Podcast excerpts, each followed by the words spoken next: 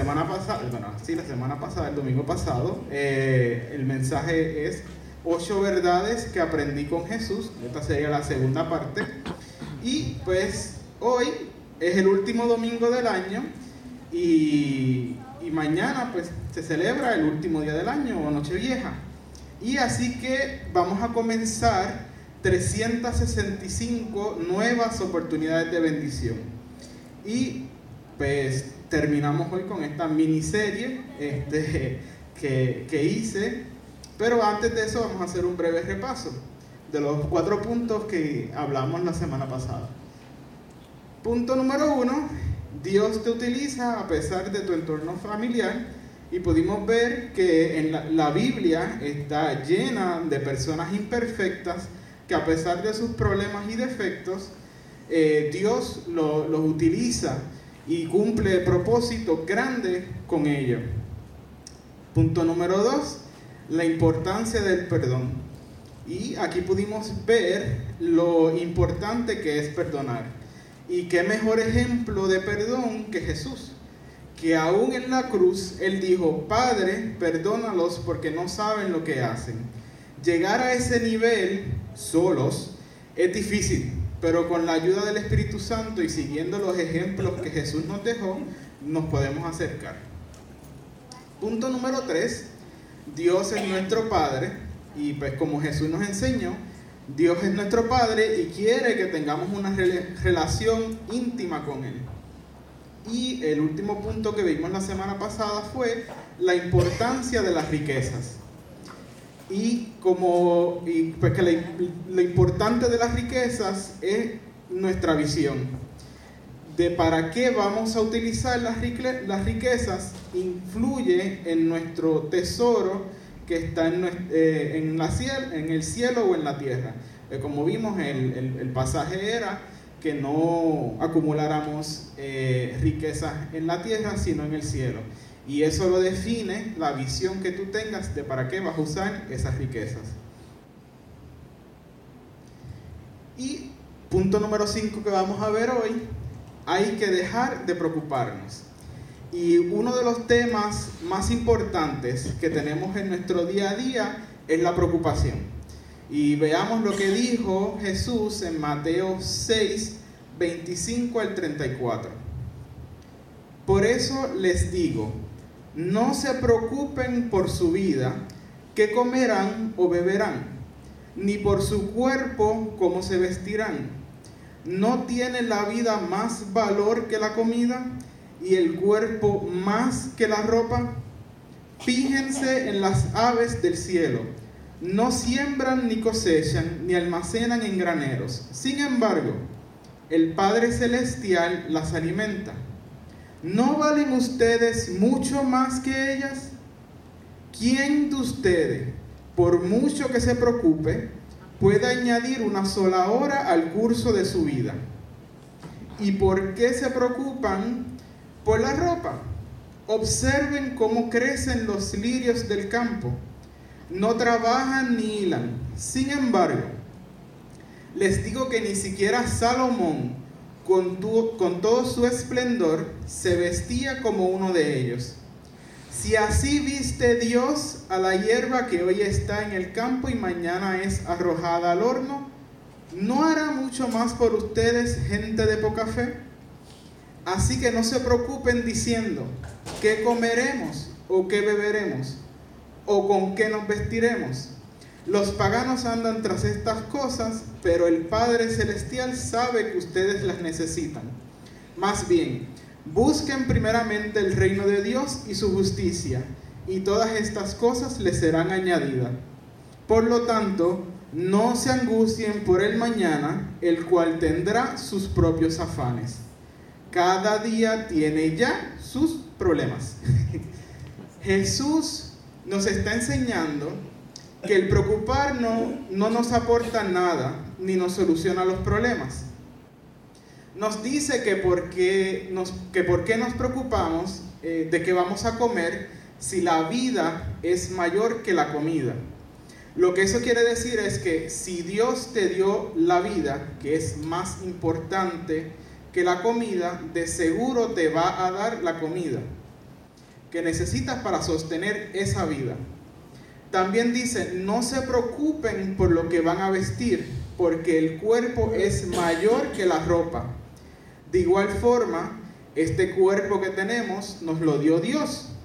Si Él nos dio el cuerpo, de seguro nos va a dar con qué vestirnos, porque sabe que tenemos necesidad de esas cosas. Al final termina diciendo, no se angustien por el mañana, el cual tendrá sus propios afanes. Cada día tiene ya sus problemas. Vemos que nos da una promesa de que no vamos a tener, no nos da una promesa de que no vamos a tener problemas, sino que vivamos en el día de hoy, ocupándonos de los problemas de hoy. La preocupación es como dice la palabra, ocuparnos antes de tiempo. Hay dos formas de manejar los problemas que nos pasan en el día a día. Uno es preocupándonos y otro es ocupándonos. Parecen la misma cosa, pero en realidad son dos cosas diferentes. Preocuparse es como tomar prestado tiempo y fuerzas del futuro y traerlas hoy. ¿Qué va a pasar? Que te vas a fatigar porque cada vez vas a seguir tomando del futuro. Ocuparnos es sentarnos y pensar, ¿puedo hacer algo para solucionar esto? Si hay algo que puedes hacer, pues lo empiezas a hacer.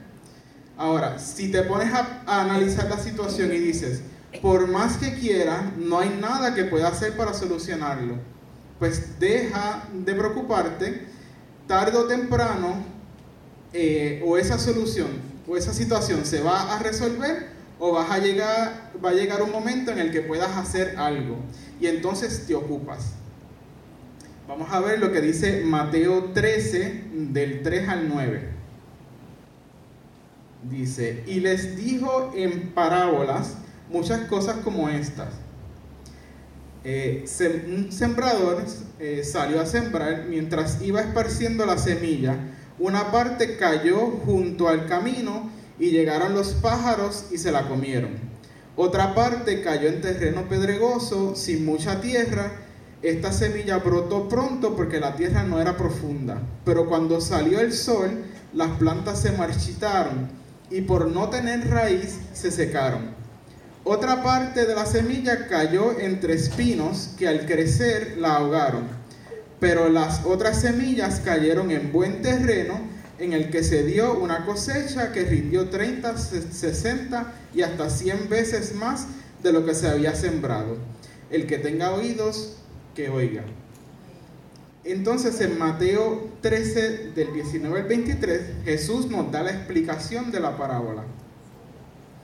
Dice, cuando alguien oye la palabra acerca del reino y no la entiende, viene el maligno y arrebata lo que se sembró en su corazón. Esta es la semilla sembrada junto al camino.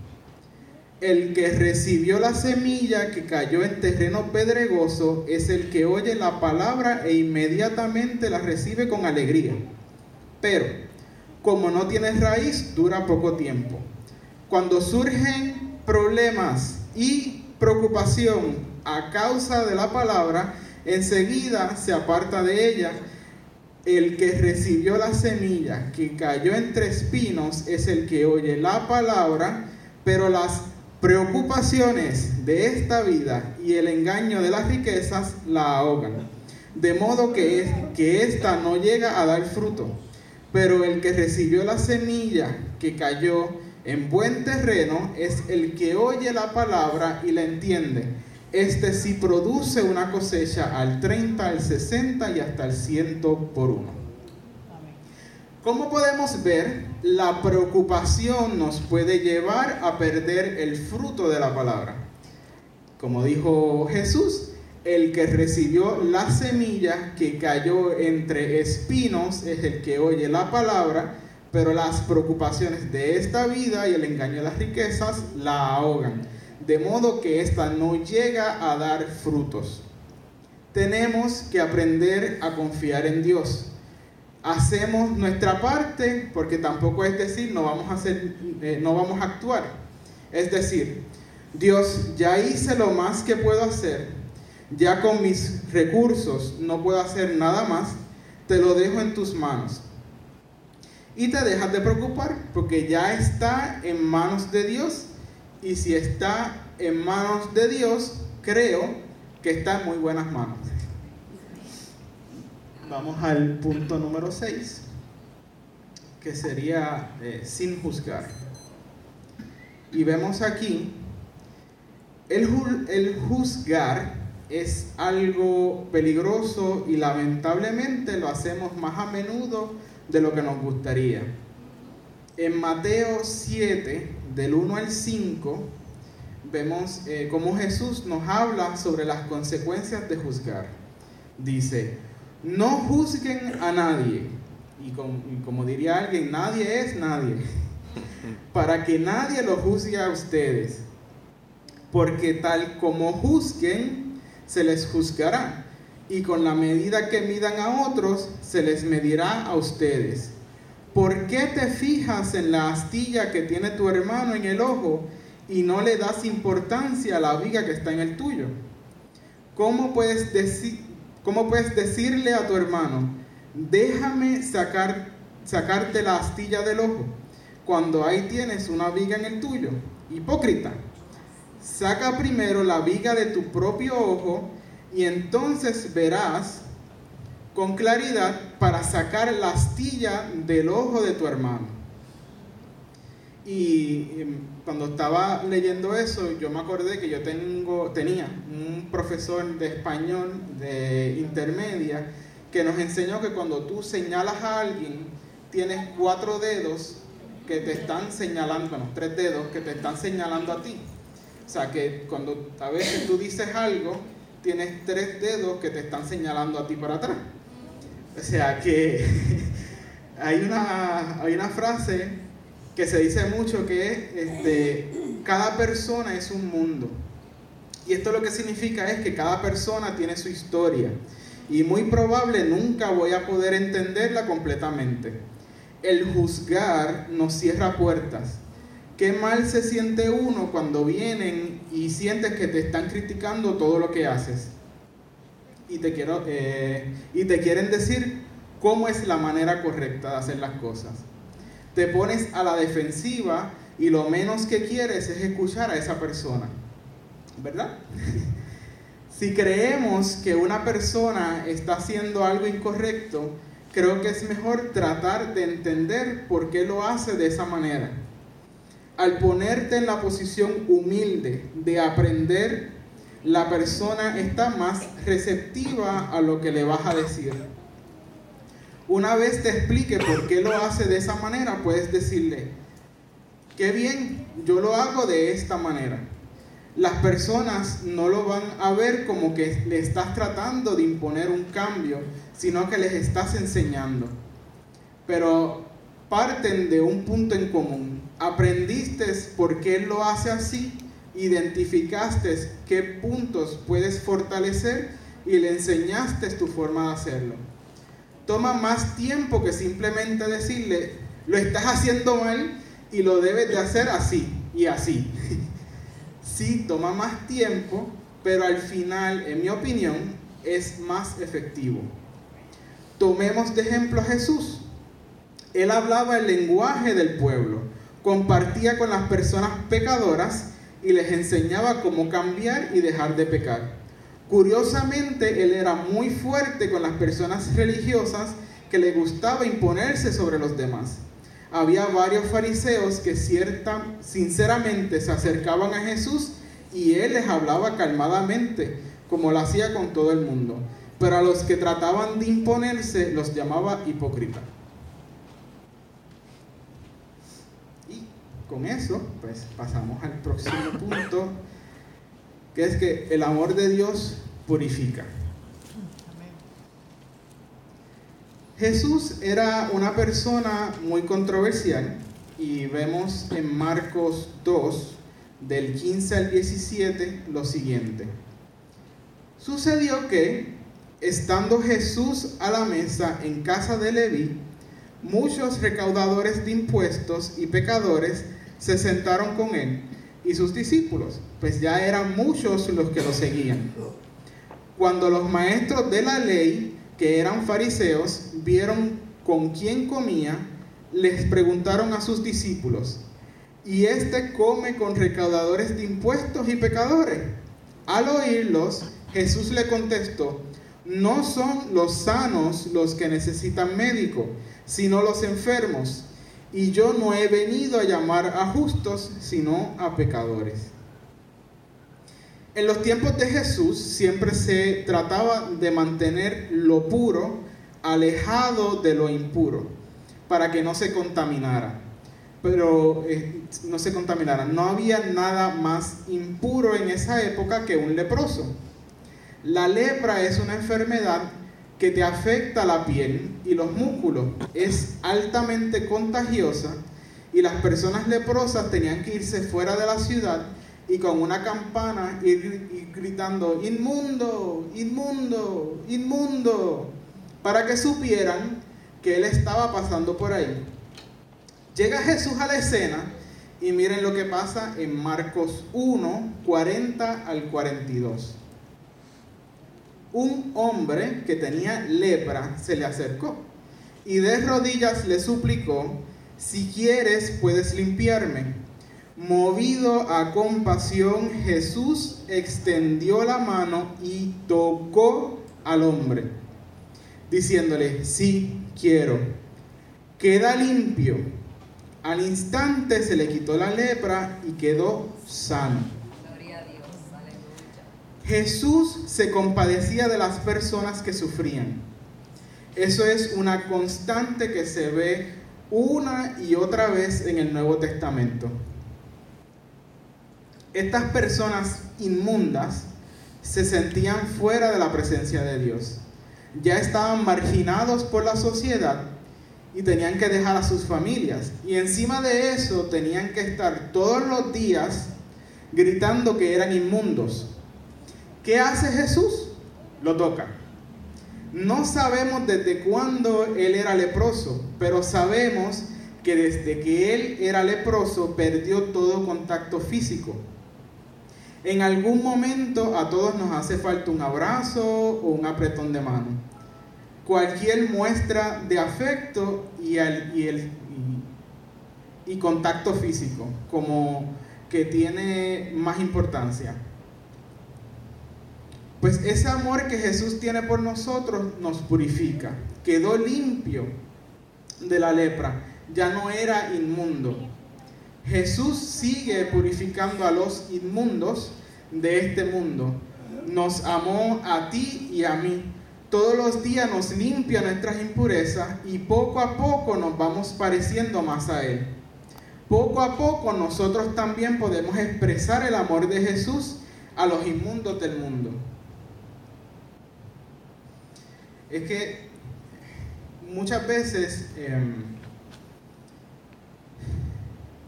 es que van, van, de la mano el, juzgar, el perdón y, con eso demostrar el amor hacia las personas eh, inmundas. Em, en nuestra iglesia no, ocurre, no ocurre, pero sí he visto mucho que se trata de mantener una separación entre las personas del mundo y la iglesia. Y es una pena porque la idea de la iglesia es esa, mostrar el amor a las personas. No se trata de reunirnos domingo a domingo y, pues, cantar y adorar a Dios. La idea es salir, mostrar el amor y ver que somos una diferencia en el mundo. Porque el mismo Jesús lo dijo, son sal del mundo y que somos una lámpara y que si somos una lámpara tenemos que brillar y no podemos eh, ocultar esa luz. Y pues lamentablemente muchas veces eh, se escoge no, ellos no, porque este, si nos ven con ellos, ¿qué dirán? Y pues sí, esa es la idea, que digan a Jesús a cada rato, decían, ¿cómo es posible que tú estás eh, con los pecadores, con los leprosos y los estás tocando. Pues sí, Jesús decía, sí, es que para eso es que yo vine, para estar con ellos, mostrarle que se puede, que Dios los ama, que es su Padre y que a través de mí van a conocer al Padre. Y si me conocen a mí, conocen al Padre. Y así se cambiaban esos corazones y Él les decía, les decía, ya eres limpio, ve y no peques más. Y el último punto que tenemos, el amor de, de Dios no tiene fin. En Juan 3:16, que es de las que mm, casi todo el mundo sabe eh, ¿cómo es? Eh, decir, este, eh, tenemos la cita más famosa que es porque tanto amó Dios al mundo que, Dios a su, que dio a su Hijo unigénito para que todo el que cree en Él no se pierda, sino que tenga vida eterna. Pero vamos a leer un poquito más arriba, desde Juan 3:14 al 18. ¿Cómo levantó Moisés, Moisés la serpiente en el desierto? Así también tiene que ser levantado el Hijo del Hombre para que todo el que crea en Él tenga vida eterna. Porque tanto amó Dios al mundo que dio a su Hijo unigénito, para que todo el que cree en Él no se pierda, sino que tenga vida eterna. Dios no envió a su Hijo al mundo para condenar el mundo, sino para salvarlo por medio de Él. El que cree en Él no es condenado, pero el que no cree ya está condenado por no haber creído en el nombre del Hijo unigénito de Jesús. El amor de Dios es tan grande que Él no escatima en recursos para mostrarnos su amor. Entregó a su Hijo para que todos fuéramos salvos. Y quiero resaltar esta frase. Dios no envió a su Hijo al mundo para condenar al mundo, sino para salvarlo por medio de Él. Dios tiene un, problema y es un problema muy grande y complejo, que nosotros estamos al garete aquí en la tierra. De seguro, la mayoría de nosotros tomaría la decisión de borrón y cuenta nueva. Pero, ¿sabes qué? Ya yo les he dado muchas oportunidades y no se arreglan. Yo creo que es tiempo de hacer Adán 2.0 y Eva 2.0 y esta vez los voy a velar para que no dañen las cosas. Pero no. Dios desde el principio ya tenía la solución. Y como dice nuestra pastora muchas veces, para entender el plan original de Dios hay que ir al principio. Y el principio es Génesis. En Génesis 3, del 14 al 15, vemos lo siguiente. Dios el Señor dijo entonces a la serpiente, esto fue después que comieron la, fruta y, pues, sacaron del, huerto del, del, Edén. Por causa de lo que has hecho, maldita serás entre los animales. Esto es Dios hablándole a la serpiente. Tanto domésticos como salvajes. Te arrastrarás sobre tu vientre y comerás polvo todos los días de tu vida. Pondré enemistad entre, entre ti y la mujer, y entre tu simiente y la de ella. Su simiente te aplastará la cabeza, pero tú le morderás el talón. Y vamos a recordar, estamos en el huerto del Edén, está Eva Eva y Adán, perdón. Y Dios se paseaba cuando quería y hablaba cara a cara con ellos. Un día ambos eh, comieron de la fruta prohibida y los echaron fuera del Edén. Ese es el momento en el que empezamos a poner las cosas patas arriba. Esto fue a causa de la serpiente, que es una representación del diablo.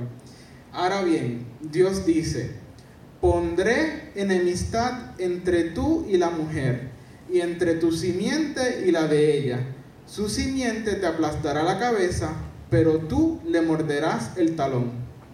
Esa es la promesa de cómo Dios va a arreglar el revolú que nosotros creamos. La promesa, para entenderla mejor, en arroya bichuela, en castellano, ¿cómo se dice en Santo Domingo? Arroya bichuela. En cristiano también. En dominicano. Dice, sería, la descendencia de Eva va a traer a Jesús.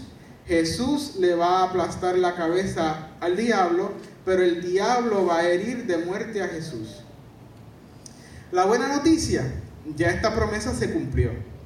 Jesús restauró la relación entre Dios y nosotros que perdimos en el Edén. Jesús es el camino. Dios siempre nos ha amado, nos acepta tal cual somos. Quiere lo mejor de nosotros y a diario busca que nosotros reflejemos ese amor en el mundo. Yo esto lo entiendo tan bien porque es que toda mi vida me ha pasado lo siguiente. Estoy en un sitio nuevo, rodeado de personas desconocidas. Y de momento se acerca alguien y me dice, disculpa, tú eres hijo de Frederick. no me conocen a mí, pero han conocido a mi padre. Yo no sé quién es esa persona, pero esa persona sabe quién es mi padre. El amor del Padre es tan grande que va a llegar un día que alguien se te acerque y diga, disculpa, ¿tú eres hijo de Dios? Porque vas a reflejar ese amor. No te conocen, pero saben que hay algo diferente. Eso diferente es el amor de Dios. Y para concluir, mañana ya es eh, Nochevieja y ya mismo vamos a hacer el countdown eh, para despedir el año simbólicamente hoy día antes de despedida de año. Y por eso no les he dicho a los que nos estén viendo por internet, por eso es que llevamos estos gorritos y estas cosas, porque hay fiesta. y le vamos a dar el último adiós al 2018. Y comenzamos un nuevo año. Y les quiero pedir un favor a todos ustedes. Aprendan de todo lo que les pasó este año 2018, pero no dejen que esas cosas los aten Comiencen el 2019 con una mente fresca. Aprendamos a confiar en Dios, depositar nuestras cargas en Jesús y si hay algo que podamos hacer para mejorar, nos ocupamos. Pero si no, pero si por más que pensemos no vamos a poder cambiar la situación, déjalo en las manos de Dios y no te preocupes. Haz tu parte y deja que Dios haga la de él tenemos 365 nuevas oportunidades de bendición a la vuelta de la esquina. Vamos a procurar aprovecharlas al máximo y sobre, y sobre todo procurar ser de bendición para otros. Y pues para nuestros amigos en YouTube, los invitamos a los que estén cerca de Dorado, Vega Alta, Vega Baja, Bayamón, por ahí. Eh, son más que bendecidos ahora en este 2019 a visitarnos. Y pues lamentablemente la fiesta eh, es para los que estamos aquí en la iglesia, así que lamentablemente no vinieron, así que se la van a perder. Sean todos bendecidos.